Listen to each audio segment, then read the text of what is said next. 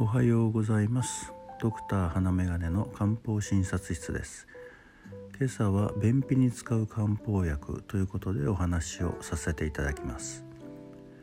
便秘というのはありふれた症状ですけれども快便だった人が急に便秘傾向になってきたり便秘と下痢を繰り返したりという時には大腸がんができていないか必ず検査を受けてみましょう。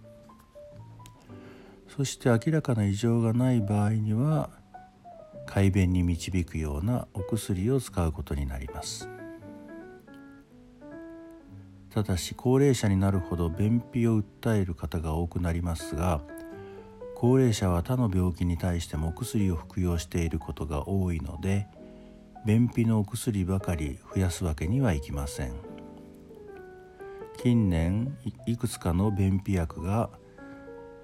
発売されまして便秘の薬だけで3種類以上服用している方もおられますがなかなか大変そうです。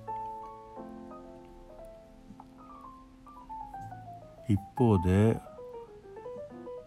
大切なお薬なんだけどその副作用として便秘になっていることもありますからどうしても下剤が必要になってくることもあります。そんな時には漢方薬を利用するのも良い選択肢です。漢方薬の場合便秘だけに着目することは少なく心身全体の症状を見た上で便通にも良い方向に働く包材を選ぶことになります。一般的には大王という生薬が含まれている処方を使用します。大王の持つ下剤作用腸管を刺激して腸を動かす作用を利用するわけです。一方大王が含まれているとお腹が痛くなるような方には腸の動きが過剰にならないように整えてくれるような包材を選ぶことになります。便秘に単純に対応しているのは大王肝臓糖。大王肝臓糖で大王と肝臓の2種類の生薬だけからできているものです。対象漢方便秘薬というのもこの大王肝臓糖です。一般的に漢方薬の場合構成生薬数が少ないほど効きがシャープですけれども連続使用で効果が弱まってくると言われておりますので大王肝臓糖も短期間か豚腹としての使用がおすすめです。ちなみに私はできれば大王肝臓糖以外を選択するようにしています。私が頻用するのはマシニンガン。マシニンガンです。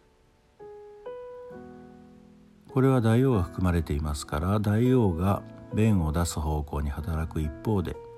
芍薬が大腸の動きをそこそこ抑えマシニンと強ニが便に潤いを与え香木と気実で気分を整えます。なんだか34種類のお薬を飲むような具合でちょっと得した気分になります。便を出す力は強い方なので人によるとひどい下痢になってしまうこともあります。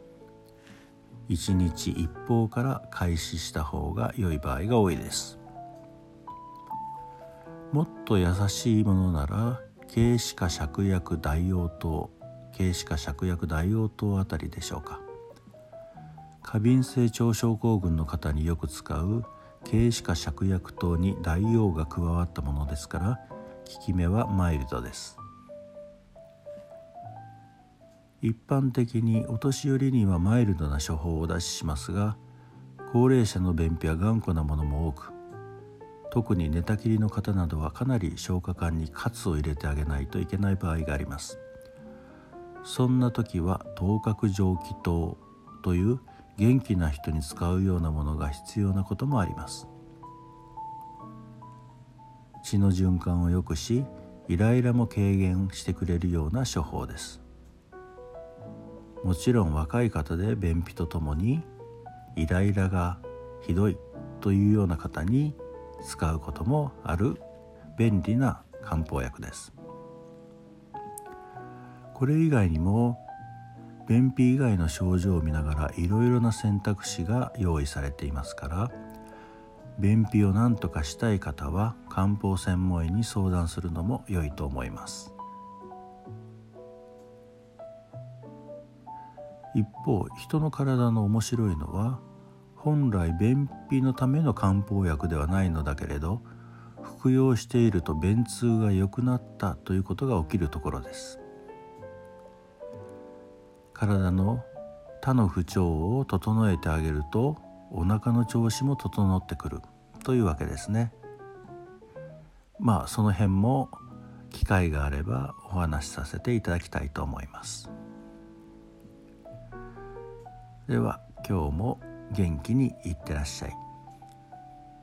ではまた。